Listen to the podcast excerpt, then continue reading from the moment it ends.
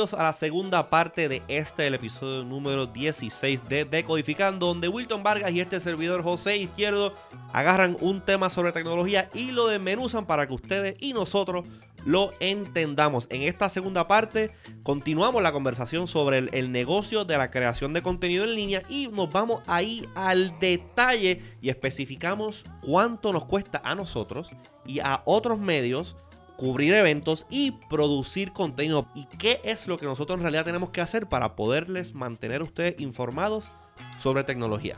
Y revelamos secretos que no habíamos dicho jamás, nunca antes, sobre lo que es un medio como Tecnético. Así que vamos a seguir escuchando la conversación en esta segunda parte de el episodio número 16 de Decodificando.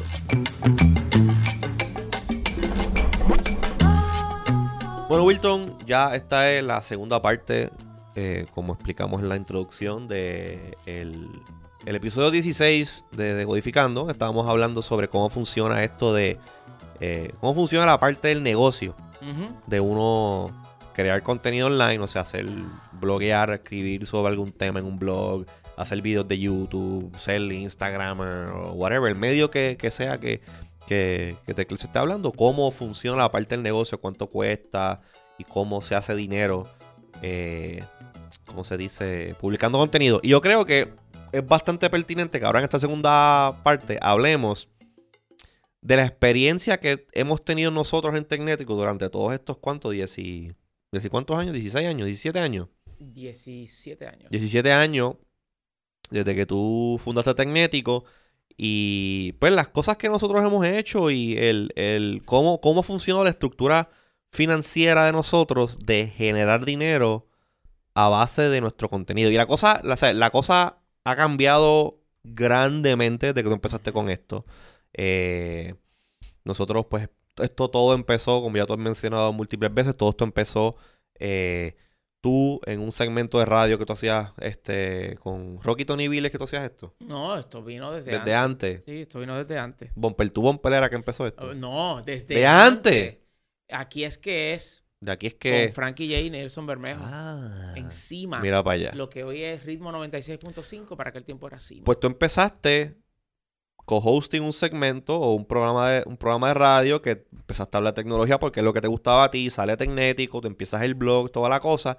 Entonces, que by the way, que by the way, eh, algo bien importante de esto es que usualmente, y él entiendo que es la norma, estas personalidades que van a radio, que van a tel- canal de televisión a hablar sobre un tema, en este caso tú, cuando a ti te llama Rubén Sánchez para que vayas a su programa, cuando te llama el Canal 2 para que tú vayas a hacer allí un, un segmento de algo, a ti no te pagan. No, es gratis. Esto es gratis. Y Se entiendo, supone que es por exposición. exacto, el, el intercambio no es monetario, sino es por exposición. Obviamente, pues eso tiene, tiene un tiempo. El tiempo, pues, tiene un valor. Pero generalmente entiendo que en la cuestión de la industria es así, ¿no? Sí, y en Estados Unidos eh, es lo mismo, excepto cuando ya eh, una persona es presentada como eh, eh, colaborador, por ejemplo, este, cuando alguien va a Today Show, lo que sea, pues cuando ya es, un- es alguien que contribuye y lo identifican de esa forma, pues entonces sí es parte de, eh, del presupuesto del programa. Sí. Pero toda la gente que va invitado eh, le pagan los gastos si acaso, si acaso. Pero eh, en general es gratis. Exacto. So, esto lo, esto lo menciono porque yo quiero que la gente sepa que no porque Wilton aparece en Telemundo, que Wilton hace segmentos antes cuando estábamos en el canal 6, cuando Básicamente en todos los canales. en todos los en algún canales, hemos estado. exacto, o sea, mm, Wilton no cobra No. de eso, no cobra de eso. Y, No. y, el, y aplica también para el resto de las personas que son personalidades que van a hablar de algún tema, invitados especiales en un programa, whatever. Toda esa Con- gente que a ti te gusta ver, seguir, escuchar, ver eh, en los diferentes eh, medios de comunicación tradicionales, toda esa gente lo hace gratis. Toda esa gente lo hace gratis.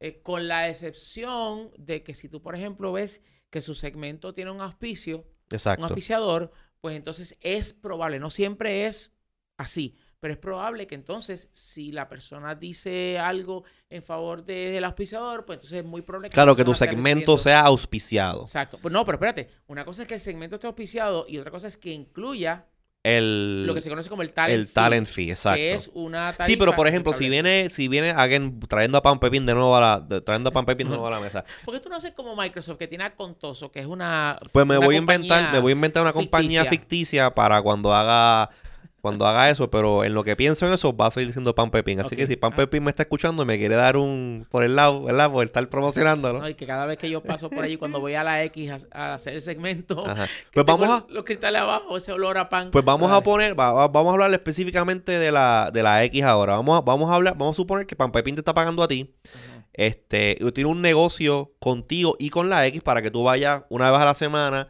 y tengas un segmento de tecnología y pues hagas una mención. Pues eso es un segmento auspiciado y que te incluye a ti como talento. Sí, entonces ahí este, me toca hacer algún tipo de mención, que entonces pues yo cobro un talent fee. Exacto. ¿Cuánto usualmente es un talent fee que cobraría una persona Bueno, haciendo esto? eh, hace mucho tiempo, eh, una persona ya reconocida, experta, reconocida como experta en su, en su campo, bueno, a mí no me gusta usar la palabra experto, pero una persona... Hashtag experto. Hashtag experto, experto. No, por una persona que ya se ha establecido como una fuente confiable de información, puede estar entre 100 a 175 dólares por mención como talent fee.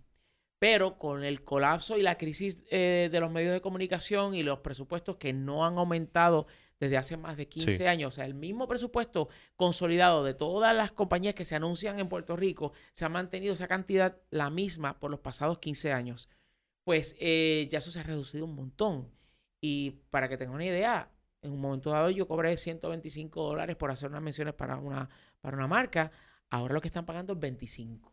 Wow, eso ha si- disminuido bastante. Sí, eh, pero o- o- eh, bastante. Y, Venga, y ese, ese fee te lo paga a ti eh, el brand. sí, El brand. O sea la- que. a través de su agencia. Ok, so, entonces ellos me imagino que le pagan a la, al medio, en este caso vamos a Correcto. suponer la X, le pagan el fee por el tiempo de A, el tiempo espacio, que eso ya lo determinan ellos allá, y entonces tú directamente, ok, esos son dos cheques que salen. Pero si tú trabajas, si resulta ser que tu talent fee, eh, o sea, que, que tú entras a hacer estas menciones y tú trabajas para el medio de comunicación, hay medios de comunicación que no te pagan el talent fee, se quedan con ellos. Mm, so que lo- la, la, la emisora o el canal o el medio lo Sí. ve como que es parte de tu trabajo, you have to do it, porque esto es revenue de la emisora. Pero de todos modos, le cobran al cliente el talent fee.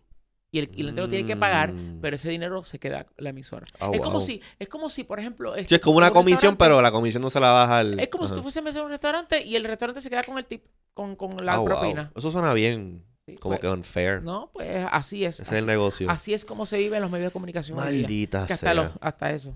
Oye, pues entonces, ok, ah, vamos, como tú empezaste con esto de radio, pues vamos, empezamos ahí. Pero luego tú montas el website, este, y yo quiero, o sea, aclarar todo esto, que obviamente las personas que siguen a Tecnético y han seguido a Tecnético durante todo este tiempo, pues siempre está Wilton. Yo he estado gran parte del tiempo este, en Tecnético y han habido gente que eh, está un tiempo, regresa. eh, ha- han habido muchos colaboradores, que han hecho diferentes Que han- cosas en y grandes Tecnético. aportaciones. Exacto. Sí. Pero el, el único que está full time en esto, que está dedicado 100% tecnético es Wilton. Porque eh, yo, por ejemplo, cuando estudiaba, que no tenía un trabajo, pues, pues yo le metía tiempo tecnético en mi, en mi tiempo libre. En la UPR de En la Carolina. UPR Carolina, Artes Gráficas y Publicidad. Este. Pues yo pues, no tenía trabajo, estudiaba, pues cuando no tenía nada que hacer, pues ah, vamos a grabar este.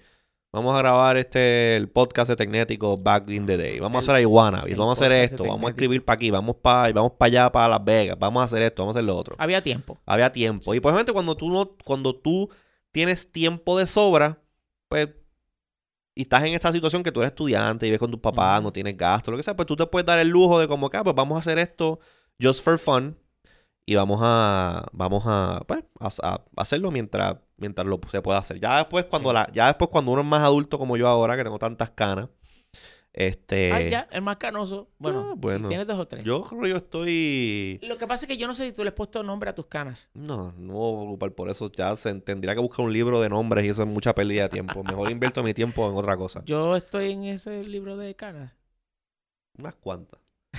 Ah, ok, está bien. Continúa con tu historia. Pues lo que decía, este, ¿qué estaba diciendo? Ajá, pues obviamente yo pues me gradúo, etcétera, y pues como ha pasado con otros colaboradores, otras personas que han trabajado en Tecnético, pues ya uno como que sigue trabajando o sigue pues colaborando o ayudando a Wilton en esto, porque en mi caso yo creo muchísimo en lo que, en lo que es la misión de Tecnético, de y informar que, sobre y que- y tecnología. que vale la pena decir de que siempre la expectativa de eh, Tecnético como negocio no ha sido pues quedarme yo solo. Claro, la cosa que- es que, que expande, que se Sí, convierta en un team. claro. Y en- Dar- crear empleos, dar trabajo y que esta y que lo que hagamos aquí se exporte y se consuma fuera de Puerto Rico. Y en parte, pues, a- a- en parte esa misión, pues, se ha cumplido, asterisco, y ahora voy, ahora voy al detalle. Pero ¿qué pasa? Pues el tiempo pasa, pues yo tengo otras responsabilidades, tengo un trabajo, que es mi trabajo full time, a veces hasta dos y tres trabajos, dependiendo de en qué momento del año, pues, estemos hablando. Eh, y pues mi participación en Tecnético, pues, no puede ser tan mano a mano con Wilton como era antes. Antes, básicamente, yo estaba todo el día trabajando en cosas con Wilton, iba, venía, ¿no? Yo ahora, pues, mi tiempo disponible para eh, hacer cosas con Tecnético, pues, se ha reducido dramáticamente, pues, por- obviamente, porque pues, tengo otras responsabilidades por la vida. Y me gustaría que, pues, la cosa fuera al revés, que yo pudiese, este... Vivir de esto porque es lo que me gusta. Y lo hago, igual- lo sigo haciendo, lo Sí. sigo haciendo. El tiempo que me sobra, el tiempo que tengo disponible que le dedico a Tecnético es para hacerlo porque me gusta, me gusta lo que hago. Y así y ha así sido hay varios y así hay varios colaboradores aquí que están bajo la misma bajo la misma pues, bajo la misma regla. Pues qué, pero qué pasa? Nosotros, Wilton siempre algo que siempre ha tenido claro, como dijo ahora, es que pues él quiere que esto pues se convierta en un negocio y que pues, la gente pueda vivir de esto. Y, y- y que- bien brevemente, ¿por qué en Puerto Rico la palabra negocio trae connotaciones negativas? Un negocio es lo que hace que tú que trabajas para otra persona, tú puedes cobrar y puedes vivir. Claro. Y, y- y tu familia pueda crecer. O sea, un negocio no es malo. Aquí se le da la connotación Sí, de como yo que un ah, abusado, Es como que algo, tú sabes, dudoso, Sí. algo. Y la realidad es que no. El, el- el negocio. Pero eso está cambiando porque ahora tú tienes, ahora esta mentalidad joven, o por lo menos más vanguardista, ¿no? De uno ser un entrepreneur y uno tener su negocio propio. sí. Y eso pues está on the rise y se ha visto mucho ahora después del huracán. Tú estás teniendo mucha gente que estaba afuera, regresó para algo y se quedó porque montó su negocio y están Mm. echando para adelante y eso desde el punto de vista de entrepreneurship y de una persona que pues está pendiente de las cosas que están pasando. Oye, y no solamente hablo de cosas de, de- de tecnología, hasta restaurantes, hasta servicios, whatever. Mira, ¿sabes? Mientras tú te, mientras tú te ganes la vida honestamente, pues bien. Pues ¿qué pasa? Han habido momentos, o sea, como ya hablamos en la primera parte, esto de los banner ads que ha sido como que el, el- la norma eh, por mucho tiempo para websites como Tecnético, pues eso ha dejado de funcionar. Entonces, pues, uno para generar capital en este negocio ha tenido que ir directamente a marcas o a eh, agencias de medios para pedir dinero, pues para hacer, o sea, para mover la, mover la aguja, hacer que la, hacer que la bola, hacer, que el mono, hacer que- que el mono baile. que el negocio tenga, eh, eh, que sus ruedas se muevan y que pues generalmente, que, ¿sabe? Que, que, que sea productivo desde el punto de vista económico, porque si un negocio no es productivo económicamente, Muchas no va a durar mucho tiempo. Exacto. Y entonces durante todos estos años en los cuales eh, hemos tenido colaboradores, pero no hemos podido tener empleados, Ajá.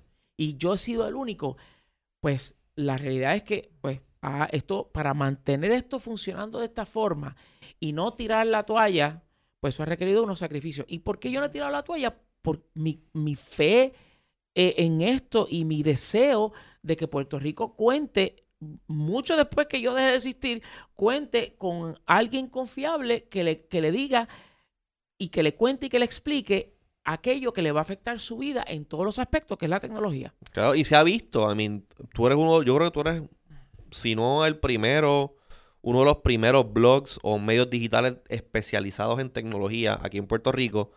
Y hemos visto como a través de los años, pues ha ido aumentando grandemente la competencia. Y eso es porque cada día más la tecnología es parte de la vida de las personas. Sí. Y pues, obviamente, pues requieren gente que te hable del tema, que te explique y que dé a conocer qué es lo que está pasando. Pues, ¿qué pasa?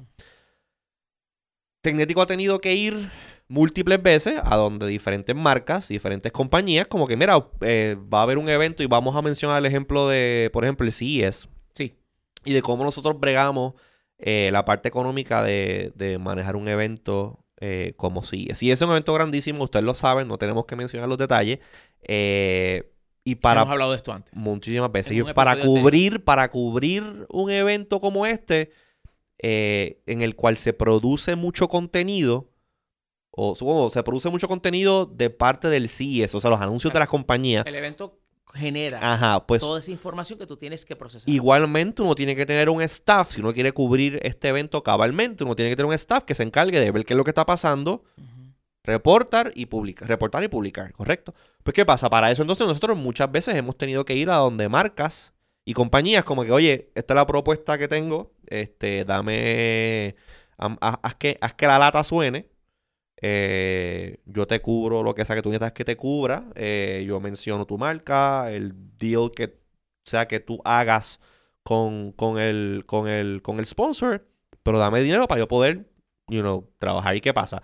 Eh, Y a cambio de ese dinero se le ofrece una serie de, eh, de acciones que se- en la industria se le conoce como ejecuciones, ajá, donde tu logo va a aparecer aquí, se va a mencionar acá, vamos a decir esto, aquello y lo otro. exacto. En el caso de Tecnético, las veces que hemos ido a, a CES muchas veces, pues nosotros usualmente hacemos este, hacemos cuando Wilton va a la emisora de radio por teléfono, explica qué es lo que está pasando, el website se pone el skinning de, con la marca del brand que está auspiciando, los posts todos tienen una mención, eh, a través de redes sociales se, se pone, mira, todo está auspiciando fulano, como que tú pues, mueves, mueves ese mensaje. Porque es importante que, que- que- que se entienda ya de una vez y por todas que este tipo de cosas no suceden en el vacío.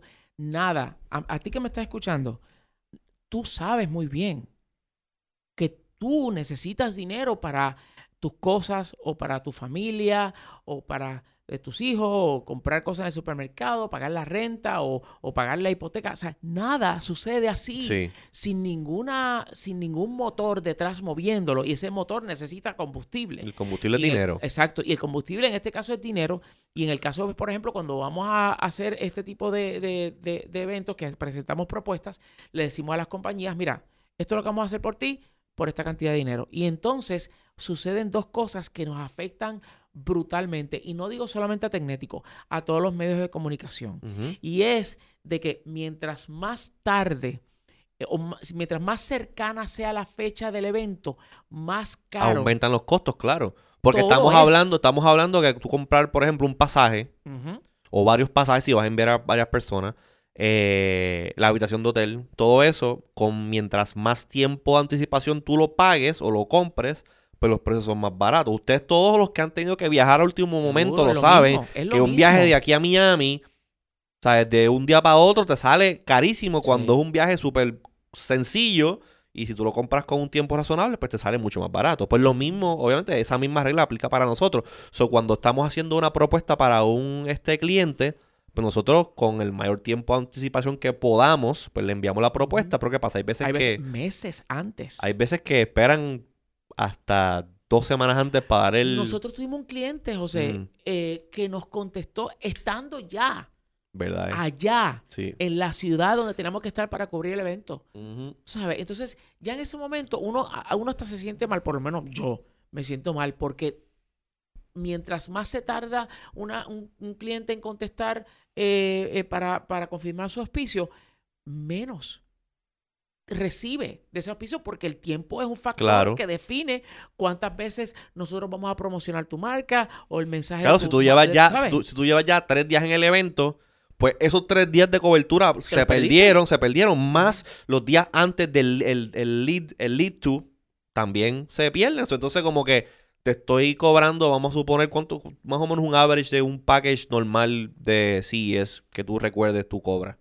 Eh, eh, eh, bueno, que eso, eso varía. Depende de la marca, personas, la- Pero, pero si tú quieres, yo puedo mencionar específicamente Ajá. lo que fue la, el grupo más grande que jamás ha ido de Puerto Rico a cubrir CES. Fue en el Mencionado. 2015 y fuimos ocho personas. Ok. Ocho personas y eh, esa propuesta fueron 20 mil dólares. 20 mil dólares. Ujú. Esa es del... dom- seguro que es el 2015. Yo, Do- 2016, perdón, 2016, exacto, que fue el año, fue el año después. 2016. Ok. Este, y no, ha- no es como otros, otros años adicio- otros años anteriores que el grupo es más pequeño, por eso es que obviamente se cobraron 20 mil dólares. Ujú. Eh, en ocasiones anteriores va Wilton y maybe otra persona. Hay veces que no hemos ido ninguna, ninguno de los participantes tecnéticos y hemos hecho toda la cobertura remota. Se han hecho in-betweens. Sí. Eh, pero lo que se hizo ese año fue bastante especial. Nosotros se crearon gráficas nuevas, se llevaron dos equipos de video. Estaba Wilton, estaba. Incluso traemos a, trajimos a. Sí, a, a este Se, me olvidé el- se me olvidó el nombre. Adrián, Adrián, Adrián Ramírez, desde México, desde Sí. Guadalajara, México. Sí, teníamos un team. Al compadre de él que hacía las gráficas. No olvidé el nombre también a Luis. Sí. So, un equipo. ¿sabes? Sí, eran ocho personas más un noveno, una novena persona que estaba basada allá en, en Las Vegas. El runner. El runner. El sí. runner. Y aquí en Puerto Rico teníamos dos o tres personas que estábamos también coordinando desde acá y haciendo cosas. Pues estamos hablando ya de 10, 11 personas en total. Pues mira, yo sea- en, es- en esa, en esa, en esa ejecución particular del 2016 yo no recuerdo mucho, pero eh, recuerdo que en el 2015, Ay, yo sí me acuerdo porque el cliente auspiciador, eh, uno de los clientes que auspició esa cobertura, eh, después de haberse comprometido para, para ser el, el- el auspiciador, nos dejó con una cuenta de 10 mil dólares que nunca le pudimos cobrar. ay, ay, ay, ay, Nosotros ay. tuvimos que absorber una Ese pérdida costo. de 10 mil dólares ese año porque ese cliente no, no quiso pagar.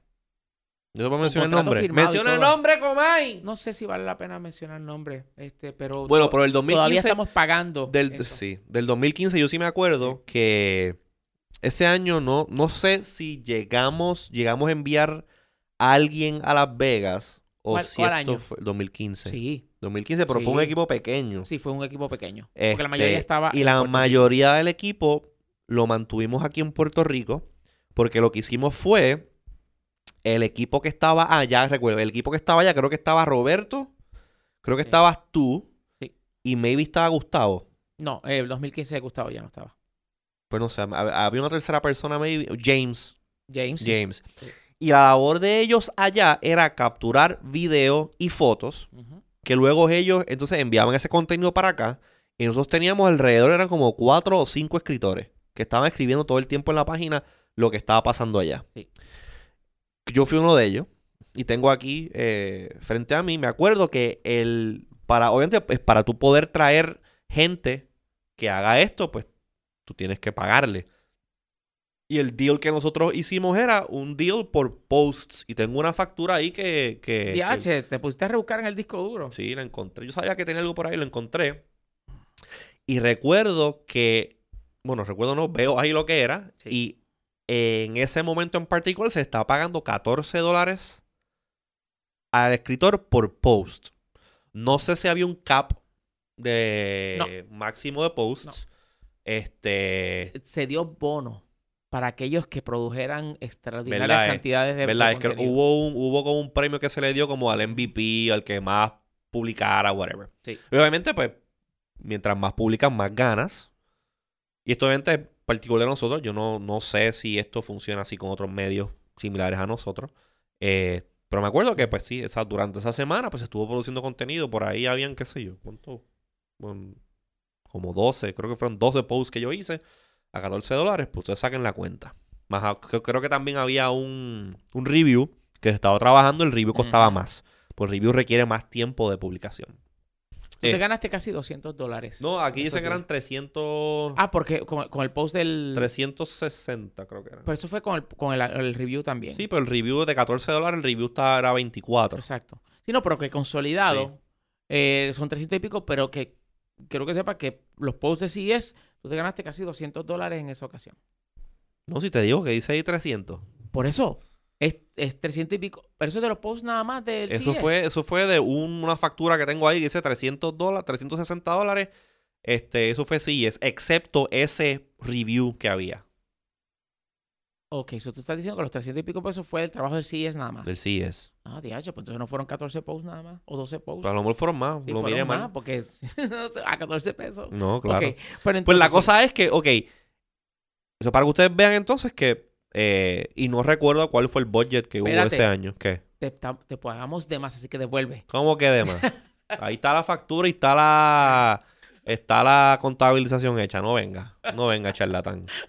Este, pues ahí ya ustedes más o menos ven, o sea, eh, eso fue 2015 a 14 dólares el post. Teníamos cuatro, cuatro o cinco personas que estaban este, publicando contenido constante- con- constantemente. Y eso fue uno de los años que yo creo que más se publicó en, en la, En- en eh, la por página. escrito, sí. Exacto. Pero obviamente, este son eventos que han ido en todos los, todos los años es algo diferente. Todos los años tratamos de mix it up a little bit. Hemos cambiado la, la fórmula varias veces. El, la último año que, que enviamos el team, ese team grande para allá, las ocho personas, este, se produjo mucho, mucho contenido en video de muy buena calidad. Después, eso fue 2016. 2017 tú no fuiste. Sí. ¿Tú fuiste en Sí, 2017? 2017 sí. Ah, Acuérdate, es que ese ya, fue, ya, ya es que ese ya fue sí el año es. pre-María. O sea, ese Ah, fue el el año año- de María Exacto. 2017. El, sí. el 2018 yo no fui. Pues mira que sí fue un blur que yo ni me acuerdo. Yo no fui ni 2018 ni 2019. Mm. O sea, es... eh, eh, eh, de- Sí, ha bajado la, ha bajado la cobertura, pero. sí, pero es este, que sí es... Bueno, pero... Ok, pues sigue, sigue. Pero la cosa es que, pues, eh, esto era contenido escrito.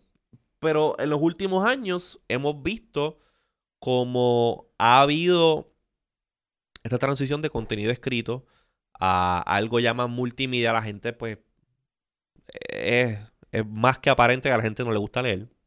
La gente lo que quiere es sentarse y en dos minutos, yo si menos, le digan WhatsApp. Esto es lo que tienes que saber.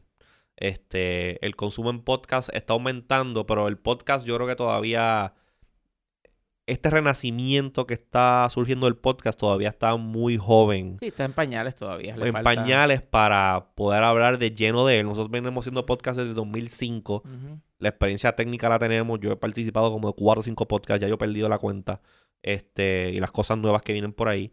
Eh, pero todavía el modelo económico del podcast está medio. Está medio en pañales. Debido a eh, el sistema de métricas existente. Está bien, para pero eh, podcast. eso, el tema de por Pero qué los podcast, esto es para otro día. Sí, eso es para otro día. Esto es para otro día. Lo que pasa es que estoy, estoy haciendo la, la- la- la mención porque es parte del mix hacia donde voy. ¿Qué pasa?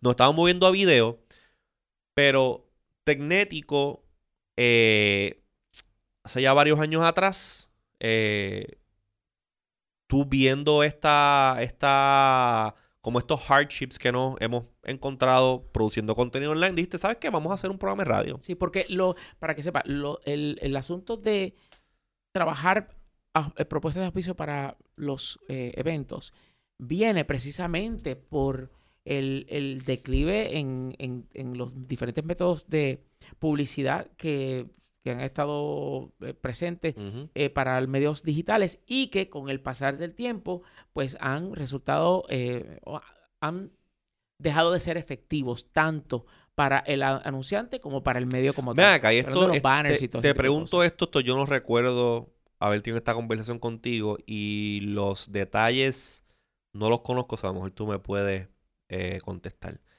Antes de que tú empezaras a resolverme tecnético en Ujú.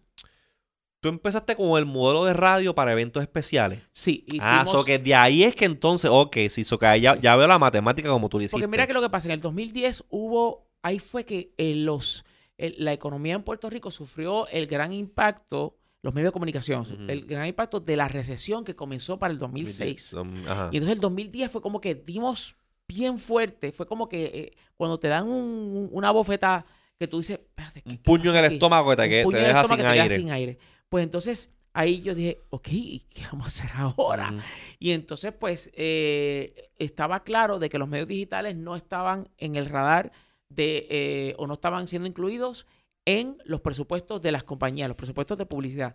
Y dije, bueno, pues nosotros tenemos que estar donde el dinero está. ¿Y dónde es que el dinero está? En los medios tradicionales, donde los anunciantes le tienen confianza Claro. y, le- y- y no hay problema. Y entonces ahí es que surge el nosotros hacer este, eh, eh, ediciones especiales o programas especiales en radio sobre un evento en particular. Una cobertura que estuviésemos haciendo sobre X evento. y Entonces, el primero ahí... que hicimos fue en el 2011 de eh, eh, celulares del evento CTIA, que fue en CTIA. Orlando. Y ahí fue donde este, por primera vez viajó con Tecnético Roberto y Gustavo. Mm. Y después de eso hicimos uno de Android y seguimos, hicimos un montón. So, aquí es que entonces tuve el, esto como que sparks the idea de, espérate, si, las, si estas compañías están willing to spend money para medios tradicionales y no digital, vamos a un programa de radio. Aquí es que entonces surge lo de Resuélveme Tecnético. Pero ¿qué pasa? Este, Resuélveme Tecnético, por más glamoroso que, que suene, uno tiene un programa de radio semanal en, una, en la primera emisora de radio del país, Sí. pues la realidad económica es otra. Y eso tiene como que sus drawbacks. Entonces, ¿qué pasa? Tú negocias con el sponsor eh, X cantidad de dinero. Yo no sé si eso fue la cantidad máxima que estuvo willing to dar que por dar el sponsor. Sí. Eh, y luego, eh, la a diferencia de un medio de internet, que básicamente el internet es libre y los costos de tú hacer un video o publicar el, el, el, el, el mecanismo de tú publicar un video en YouTube o grabar un podcast y publicarlo, que básicamente no cuesta nada, tú tienes que pagar el emisor de radio. Correcto. Tienes que pagar el studio time. Exacto. Y el airtime. El El, tiempo al aire. Exactamente. So, ¿qué pasa? Eh, ¿Cuántos años estuvimos nosotros en Kaku? Eh, 2012 al 2017. 17. Sí, Un montón de tiempo. Son cinco años. Cinco años. Pues eso, fueron cinco años, para que ustedes sepan. Cinco años que el sponsor le daba un cheque a Wilton en una mano y, con, y, con, y Wilton con la otra mano agarra ese cheque y se lo daba a la emisora de radio. Porque eso fue para el tiempo donde la, los ingresos por, por eh, publicidad eh, cayeron estrepitosamente. Eh, y nosotros teníamos varios auspiciadores en ese programa. Y entonces, a medida que se- agudeció la crisis económica, pues entonces pues Se lo sentimos dropeando. nosotros. Y llegó un punto, como tú muy bien dices, donde lo mismo que entraba, eso mismo salía para pagarle a la emisora. Exacto. Y me acuerdo. Porque- y, y es importante mencionar de que la razón por la cual nosotros tuvimos ese programa ahí fue después de mucho insistir, es como cuando tú dices, eh, eh, la como, la, como Mahoma no va a la montaña, la montaña va a Mahoma, o al revés, una cosa así. Pues yo entonces es que propongo a, el, eh, a la emisora comprar el tiempo Sí. Porque no creían en, en ¿sabes? Y, y- y, pues es la verdad, ese tiempo nosotros lo compramos. Sí, porque hay dos, hay dos, hay dos modelos en la emisora. Exacto. La emisora, te puede, la emisora te puede llamar a ti y te dice, Wilton, nosotros queremos hacer un programa de radio de tecnología y queremos que tú seas el host. Entonces tú te conviertes en empleado de la emisora o contratista. o contratista y la emisora te paga a ti. La emisora es dueño de ese airtime Sí. y ellos venden el equipo de venta, vende los auspicios, whatever, whatever, whatever, y tú pues cobras por tus servicios de ser el host. Sí. Esa es una manera. La segunda manera es tú decirle a la emisora, oye, fulano de tal, emisora MKQ, whatever, Radio Isla, la emisora que sea, eh, yo quiero hacer un programa, véndeme tiempo al aire. Entonces, pues ahí, ah, ok, pues cuando tú lo quieres, para tal fecha, para sea, este bloque, este bloque, a tal día, tal hora, ok, te cuesta tanto. Entonces, pues ahí tú le pagas a la emisora y por eso es que ustedes cuando escuchan una emisora M, Antes de un programa de este tipo que va al aire. que va al aire, que es un programa pagado, pues literalmente así es que el, el, el, el disclaimer lo dice. Este es un programa pagado. Exacto, la, la, la- los comentarios y menciones en este programa no son respaldados por, por la, emisora. Esto es un programa pagado. Y Resuélveme Tecnético, al ser un tiempo pagado, un programa, un espacio pagado, pues entonces ese, ese, ese aviso salía siempre al principio y al final. Sí, Y exactamente. entonces, en efecto, estábamos. er- Cualquiera podría pensar de que, ok, lo mismo que entra es lo mismo que sale, pues es sustentable. no, porque tú no estás ganando nada. Exacto. Tú simplemente estás cobrando lo necesario para mantenerte al aire. Y el punto de hacer un programa de radio, producir o trabajar, es tú, actually, quedarte con dinero para poder crecer la operación. Que es lo que yo estoy diciendo, lo dije al principio, de la connotación negativa de tener un negocio. Es que los negocios son para uno poder vivir de Claro. ellos. Y, se int- Sí. o sea, y pues er, basado en ese acuerdo que hubo con el sponsor, eso fue la cantidad que el dinero que dinero que estuvo que estuvo disponible o que el, el, el, el sponsor quiso hacer. Sí, y que nosotros tratamos de aumentar esa cantidad, esa aportación de- del sponsor presentándole qué bien nos estaba yendo en audiencia, pero ni Y así. todas las otras cosas que luego durante esos años nos inventamos para mm, seguir moviendo el contenido, pues eso no funciona. Pues, ¿qué pasa? No sé ni cómo Me acuerdo, me acuerdo que un día Wilton y yo estábamos hablando de algo y empezamos a sacar números este, de cuánto, eh, cuánto dinero estaba, se estaba moviendo a través de Tecnético en ese programa. O sea, sacamos el cálculo, cuánto, cuánto se le está pagando a la emisora al año. O sea, cuánto dinero está entrando al bolsillo de Tecnético y Tecnético está desembolsándole a la emisora. Y Así era un fracatán de dinero Era un montón de un dinero. montón de dinero. Entonces tú dices, coño, ¿por qué yo estoy pagándole a otro esta cantidad ridícula de dinero si esto lo puedo hacer yo on my own? Bueno, la razón era porque estábamos Claro, en, el- la antena de esa En la emisora, antena de Kaku. que es la, la- la emisora más escuchada en Puerto Rico, es la primera emisora de Puerto Rico. O Exacto. sea, este, ¿sabes? Sí. Era por eso. Pero ¿qué pasó? Nosotros empezamos, y esto, y esto, eh, el otro día estaba hablando con, con mi amigo Ricardo Alfaro de los iWannabes. Ustedes si han escuchado iWannabes saben quién es él. Eh, estábamos hablando específicamente de eso, que gracias a los embelecos que hacemos nosotros en Kaku, porque nosotros solamente empezamos haciendo el programa, un programa de radio, normal. Pero obviamente en la mente creativa de Wilton, que no se está quieta cinco minutos, rápidamente luego del programa, yo, yo no sé ni en qué programa fue que empezamos a hacer eso, pero I'm sure que fue antes del programa número 100. Ujú. Nosotros empezamos, ah, no, pues vamos a transmitir el programa también por, por internet. Ah, Y vamos a hacer esto y vamos a hacer lo otro. Entonces se convirtió en esta cosa de que nosotros llegábamos al estudio de Kaku y en tres minutos, o sea, en tres minutos, que es el tiempo más o menos que tomaba el programa que estaba al aire salir y nosotros entrar a ir al aire, nosotros montábamos un estudio de transmisión online multi- con múltiples cámaras. chacho, no me acuerdo de eso, por favor. Pues, ¿qué pasa? Nosotros empezamos a hacer ese experimento. ¿Cuánto fue que se puede decir la cantidad de dinero que nosotros le pagamos a Kaku? Sí. ¿Cuánto se le pagaba a Kaku? Mil dólares. Mil dólares se le pagaba a Kaku, WKQ. Por cada...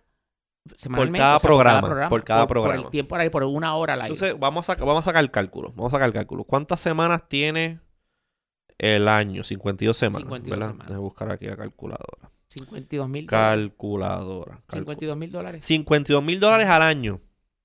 ¿Por cuántos años? Por 5. Por cinco años. Ok, vamos a ver aquí. Bueno, vamos a cuadrarlo a 52 mil dólares, o sea, mil dólares por, por, por semana. Ajá. Pero al principio era mil dos, mira, era mil ciento y pico dólares porque incluía unos costos este, adicionales y lo tuve después que cortar a mil Pero vamos, no vamos, vamos a 5 mil, do- Sí, no, 52 mil. 52, Cin- mil- 52 por 5. 52 mil dólares por 5 años. Por 5 años. Son 260 mil dólares. 260 mil dólares que pasaron por las manos de Tecnético y asimismo se pasaron para adelante. Y nosotros no nos quedamos con ninguno de ellos. Eso es doloroso. Sí, es bien doloroso. Entonces, pues ahí es que viene. José, yo no, yo no quería hablar de eso porque sabía que me iba a Oye, doler, pero dijimos ahora- que vamos a hablar de secretos. Estos son los secretos de cómo es que funciona este negocio. 260 mil dólares en el transcurso de 5 años. cinco años. Este, en el cual nadie de nosotros cobró un centavo. Lo es. hacíamos porque nos gustaba Ni un centavo. y porque queríamos que esto creciera. ¿Qué pasa? Pues en varias ocasiones, incluso, incluso la emisora cada vez que había un juego de pelota, iban a transmitir el juego de pelota y el juego de pelota coincidía con el día que nosotros teníamos que hacer la transmisión. Ah, no pueden transmitir hoy porque tenemos un juego de pelota. Tenemos juego de pelota. eso es Pues. ¿qué hacíamos nosotros? Ah, pues mira, ya que estábamos transmitiendo online, pues decíamos a, decíamos a, a nuestros seguidores, mira, el programa no va al aire hoy por Kakul, el programa va por Facebook, o por Pero Facebook, por no YouTube, sea. podíamos dejar de transmitir porque no podíamos dejar de que la rueda de, de dinero corriera porque, Claro. porque eh, ¿cómo se llama? ¿Sabes? Si, si, si se detenía, Pero ahí, es, pero ahí es que entonces que tenemos esta epifanía de que ya cuando empieza a suceder esto, nosotros veíamos los stats de cuántas personas nos estaban viendo online. sí, porque empezamos en YouTube y YouTube no se movió la cosa, pero Ajá, cuando Facebook, empieza Facebook. ahí fue. Cuando empieza Facebook y vemos que los números de Facebook están fuera de control, nosotros ahí como que, ah, ok, interesante. Entonces, ¿qué pasa?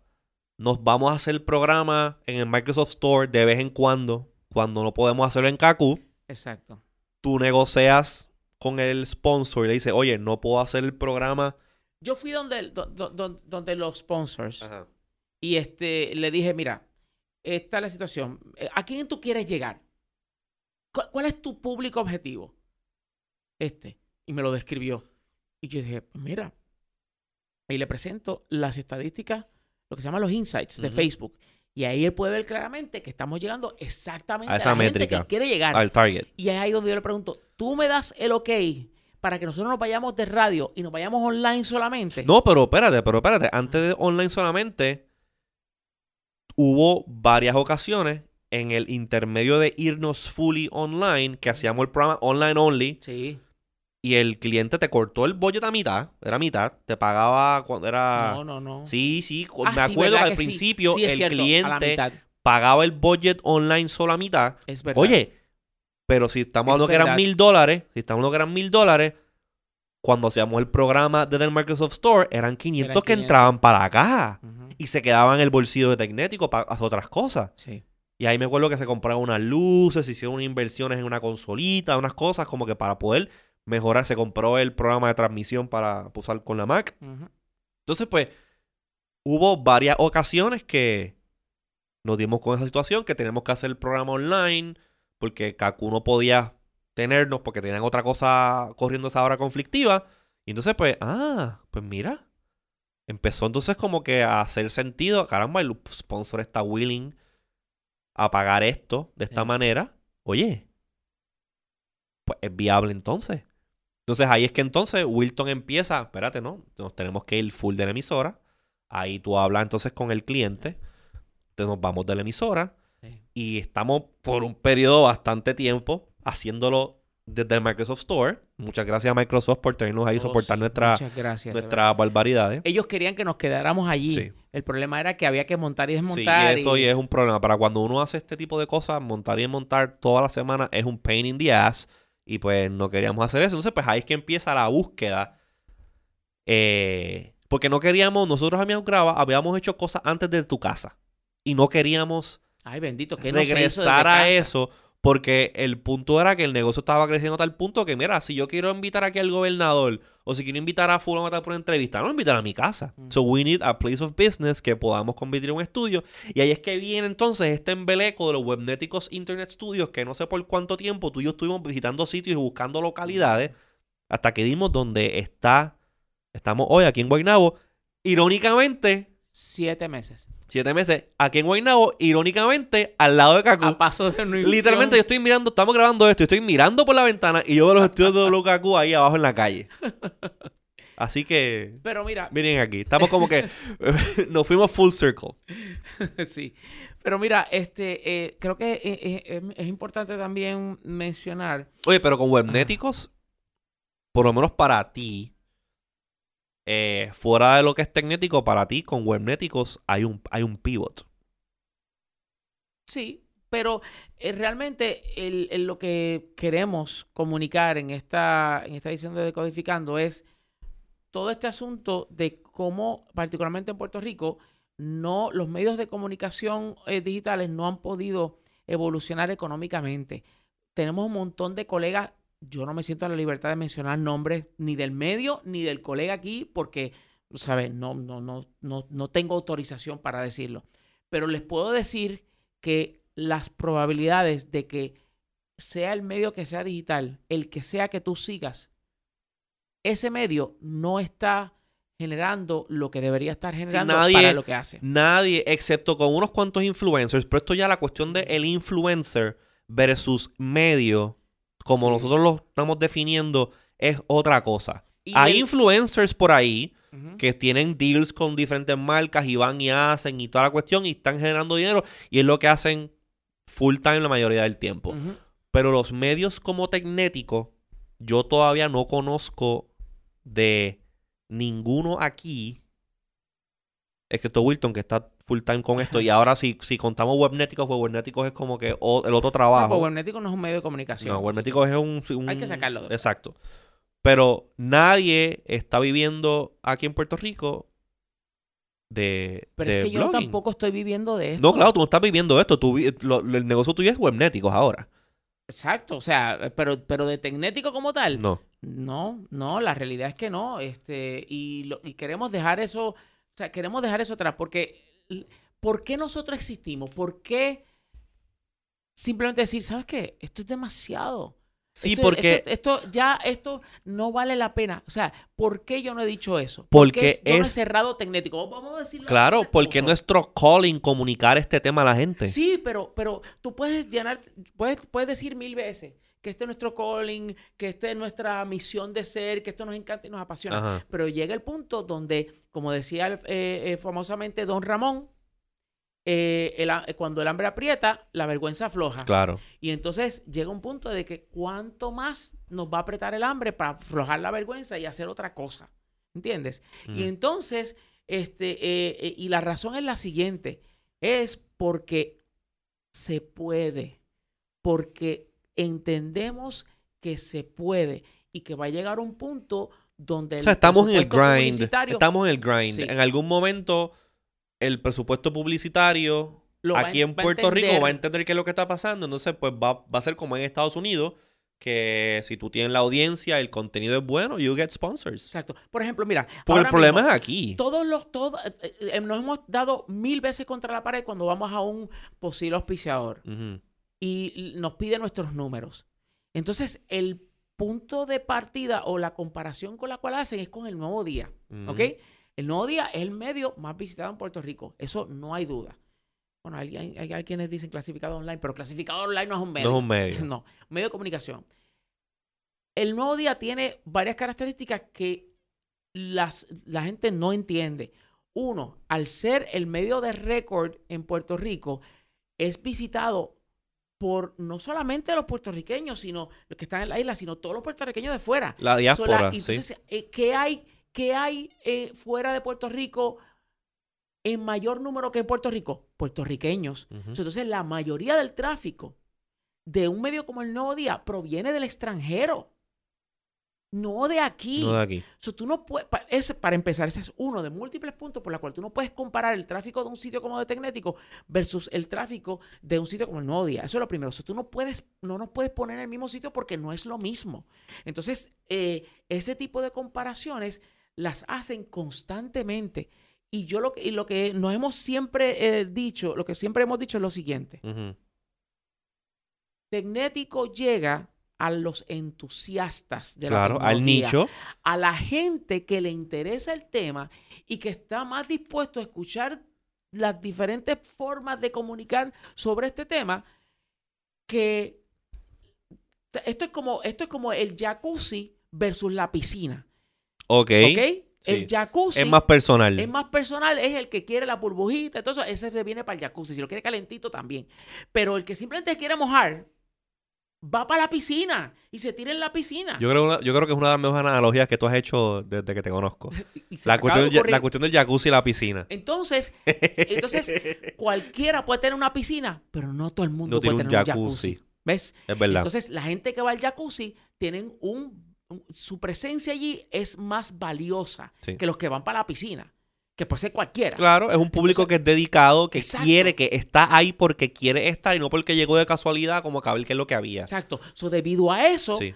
los Eso tiene un valor. El, el valor, o sea, el costo de lo que Tecnético ofrece es un valor que si tú te dejas llevar por las apariencias, tú dices, ay, pero ¿y qué caro es eso? No, lo que pasa es que si tú quieres llegar a los interesantes de la tecnología, por, por, en, en- y- o sea, si- en una, alguien que va a una piscina, pues te vas a tener que gastar por mucho más tiempo, te va a tardar mucho más tiempo y vas a gastar una gran cantidad de dinero en vez de si te vas al jacuzzi, o sea, tecnético, que vas directo a quien tú quieres llegar, que no son los mismos números porque no es la misma capacidad, pero es directamente a la gente que tú quieres llegar. Y eso tiene un gran valor. Claro. So, por eso es que no podemos comparar una cosa con la otra. Ok, Wilton. eh, tenemos que ir cerrando ya, pero quiero, antes de concluir, hay un nuevo modelo que se está cuajando para los, eh, los creadores de contenido, que esto es como que hacia donde se está moviendo la industria y es, Es el crowdfunding. El futuro es que la misma audiencia, si- si- por ejemplo, cuando tú vas pasando por, eh, cuando tú vas, te recomiendan un restaurante Ajá. y tú decides ir Sí. y comiste ahí y dices, wow, de aquí no me saca nadie. Tú sigues yendo a ese Tú restaurante. sigues yendo a ese restaurante y se lo recomiendas a todo el mundo y sigues patrocinándolo y patrocinándolo y patrocinándolo porque te satisface. Le lo estás tú sacando algo. Exacto. Sí. Entonces, eso no ha habido problema en que eso funcione así por los siglos de los siglos, amén. Pero cuando se trata de medios de comunicación, puedo entender de que la costumbre siempre ha sido, ah, este medio de comunicación funciona, me da lo que yo quiero sin yo tener que pagar nada porque lo paga otro Exacto. que son los auspiciadores. Pero mm, repito nuevo, eh, de nuevo esta, esta estadística, este número, este dato, dato. En Puerto Rico, el presupuesto de publicidad y mercadeo se ha mantenido igual desde hace más de 15 años y ha tenido que dividirse entre más medios de comunicación que han surgido. Claro. Porque hace 15 años... Hay menos bizcocho para más gente. Exacto, hace, hace 15 años no había un metro, no había esto, no había índice, no había lo otro. O sea, son sim- simplemente ha crecido la cantidad de Claro. gente a quien le es el el bizcocho. Entonces, debido a eso, este, eh, la- eh, el- todo el mundo siempre ha estado acostumbrado a que otro sea el que pague. Pues ese que pagaba ya no tiene dinero. Exacto. So que ahora el que va y se come el hamburger es el que tiene que pagar el hamburger. Exacto. O Y bueno, este no caso- que tiene que pagarlo, No.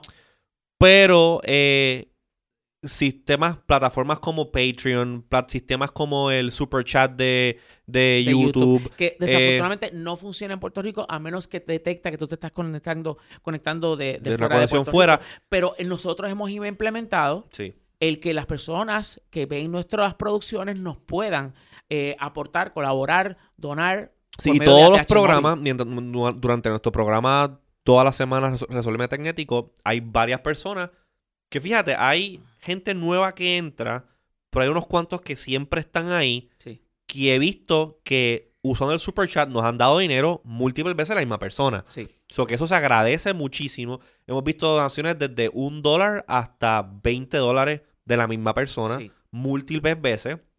Y eso ayuda. También nosotros estamos usando el modelo de, de donaciones directas a través de Atache Móvil. Sí. Eh, como si fuese un business. O que ustedes pueden entrar cuando están en el programa o en cualquier momento. Como que "Ah, déjame darle un pesito a Tecnet igual para que, para que se compre una botella de agua. Pues ustedes pueden- se pueden entrar y se puede, se puede, Hay se tantas puede cosas que trabajar nosotros con quisiéramos eso. hacer. Sí. Y en mi lista de las cosas que yo quisiera hacer con Tecnético es, número uno, prioridad es contratar gente. Sí. dar trabajo de gente que todos los días te pueda informar de qué es lo que está pasando en el mundo de la tecnología, que podamos crear tutoriales, que podamos crear información que Pero para- verdaderamente tú quieras consumir, pero eso toma tiempo. y Toma para- tiempo y eh, requiere, requiere gente que entienda lo que estamos hablando. A mí, yo tengo mi trabajo. A mí me encantaría poderle dedicar más tiempo a Tecnético y crear contenido porque lo he hecho antes. Y soy bueno haciéndolo. Sé que soy bueno haciéndolo. Me encantaría Lo eres, sí. me encantaría ese, ese, ese need que yo tengo por crear y compartir, como estuve haciéndolo hace un tiempo eh, de blogging, usar esos skills para actually crear contenido para Tecnético y publicarlo para que ustedes lo vean. Pero es que llega un momento que tú dices, caramba, yo tengo responsabilidad, Sí. esto toma muchísimo tiempo, pues the juice is not worth the squeeze. Por eso es que entonces el modelo que no tan solo nosotros estamos pensando en esto, estoy en Estados Unidos y en otros mercados se Sí. está haciendo, Ya es eh, el direct, este... sí, um, que, que la audiencia directamente audiencia la pues, directa. apoye al medio que consume, el medio que consume. Y poquito a poco. y, oye, desde los chiquitos a los grandes, New Sí. York Times, eh, eh, eh, ¿cómo se llama? Esta gente de, de Wirecutter, Sí. este, Washington Post, The Atlantic, o sea, todo medio del tamaño que sea está pidiéndole a su audiencia, oye, ayúdame. Necesito que me ayudes Esto es como el seguir". modelo de PBS. This program is brought to you by Todo listeners mundo- like you. Exacto, todo el mundo ha tenido que recurrir a eso. Sí. Y nosotros en Tecnético no tenemos la excepción. Así que específicamente, eh, y haciendo referencia a nuestro programa que es auspiciado, que es Resuelve Tecnético, ¿por qué nosotros solicitamos este, colaboración monetaria en, Tecnet, en Resuelve Tecnético? Porque han ocurrido cosas que han evitado que ese programa pueda... em, Trascender. trascender. Y para poder resolver ese tipo de cosas, necesitamos, pues, capital para poder hacer las cosas que queremos hacer. Y desafortunadamente, pues el auspicio no nos da. Sí. Esa es la verdad. Hay que buscar otros el medios de... no nos da. Y pues entonces por eso es que estamos pidiéndole a nuestra audiencia de que aunque sea un dólar, y sabemos que si estás viendo el programa, tienes que salirte de la aplicación, ir a TH Móvil y todo eso, pero Lo puedes hacer después. lo puedes hacer después. no tienes sea, que hacer el momento. Lo, puedes hacer después. Lo, lo- lo que se me ocurre algo que te voy a decir después Ok, este, fuera del aire de dale. que podemos hacer para, para, para, para a- motivar a esto. Pero mira, eh, para concluir ya esto, Sí, ya tenemos que ir cerrando. nosotros te, o sea, con el corazón en la mano, yo te digo, y, y no necesariamente José tiene que estar de acuerdo en lo que yo voy a decir, pero con el corazón te la- en la mano te digo de que necesitamos que, eh, y esto me atrevo a, po- a- a hablar en, eh, de parte de todos los medios digitales en Puerto Rico, por lo menos independientes. Nosotros necesitamos que el público puertorriqueño entienda de que los tiempos cambiaron Sí. y que ya la publicidad no paga las cosas. Si vieron el estreno de la Comay, se dieron cuenta de que en un bloque comercial donde caben siete anuncios, solamente dos eran de auspiciadores como tal. Todo lo demás era publicidad interna del canal y lo que se conoce como PSAs, que son Public Service Announcements, que es este, eh, deja de fumar o, este, apoya tu, no sé, eran anuncios este, eh, Sí. de otro tipo que no son anuncios comerciales. Estamos hablando de la Comay. Sí. Y ni Que es un programa que tiene baggage, pero que también eh, se estaba esperando ese comeback. Sí, y no ha podido, por lo menos durante su primera semana, que, que no ha podido moverse. So, las cosas han cambiado Sí. y la audiencia, pues, el público tiene que, pues, entonces, entender cuál es su nuevo rol para que exista un medio de comunicación como Tecnético en el cual este, te pueda decir lo bueno y lo no tan bueno del mundo de la tecnología. Y nosotros queremos estar así- aquí para eso, pero necesitamos el apoyo de nuestra audiencia. Necesitamos la ayuda de nuestra audiencia. Y que un dólar, que tú te crees que es una tontería, eso ayuda un montón ayuda. Cuando, tenemos múltiples personas, muchas personas pensando igual. Así que ya ustedes saben, eh, con eso vamos a concluir. Vamos, sí, este es el break de la esperanza. Te veía la esperanza. Y no, lo, y no lo hacemos a manera de yoripari ni nada. Es que esto, Es la verdad.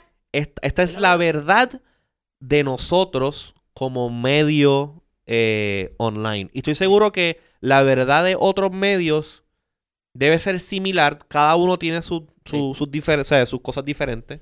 Eh, pero hay un average. Y nosotros que llevamos un montón de tiempo en esta industria haciendo esto que estamos haciendo, pues básicamente hemos visto todos los cuentos. No sabemos todas las historias. Sí. Así que yo le doy muchas gracias a todos ustedes que han escuchado este episodio del podcast, este episodio especial de dos partes, hablando sobre el negocio de el- la producción de contenido online. Acuerden siempre, acuérdense siempre de apoyar a los medios que ustedes, que ustedes le- les gusta, que ustedes consumen. Y una de las maneras de hacer eso, por ejemplo, en nuestro caso, es auspiciando o, o, o sí, auspiciando a nuestro auspiciador, que es Aeronet, que es quien nos provee la conexión a internet aquí, este, que utilizamos en Decodificando, en Tecnético y en Webnéticos Studios, Webnéticos Internet Studios, para producir todo este contenido que pues nosotros lo llevamos a ustedes con mucho amor y mucho cariño. Así que si ustedes quieren averi- averiguar más información sobre los servicios de Aeronet, visiten aeronetpr.com. Otra manera de que ustedes pueden apoyar a sus medios es dándoles retweets, recomendándolos, compartiéndolos con sus amistades. Si a ustedes les gusta este tipo de contenido, oye, eh, compártelo con tus amistades en redes sociales, díselo a tu vecina, díselo a tu hermano, a tu abuela. Si tu abuela escucha podcast, pedirle que escuche el podcast de Decodificando para que se entere y esté al día de qué es lo que está pasando en el mundo de la tecnología. Eh, nos pueden seguir en las redes sociales como Decodificando 1, Decodificando y el número 1 en Twitter. En Facebook estamos como Decodificando un podcast, podcast de Tecnético. Me pueden seguir a mí en, en Instagram. No, yo odio Instagram.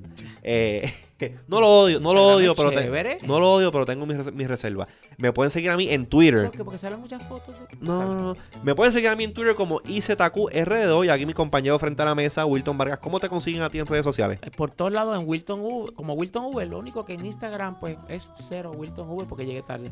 Ay, Dios mío, llegaste tarde al party, pero bueno. Anyways, eh, gracias a todos por escuchar eh, esta edición del podcast. También recuerden darnos un rating de 5 estrellas y dejarnos un review, un comentario en Eso Apple ayuda, Podcast. Sí, eso eso ayuda, ayuda. muchísimo.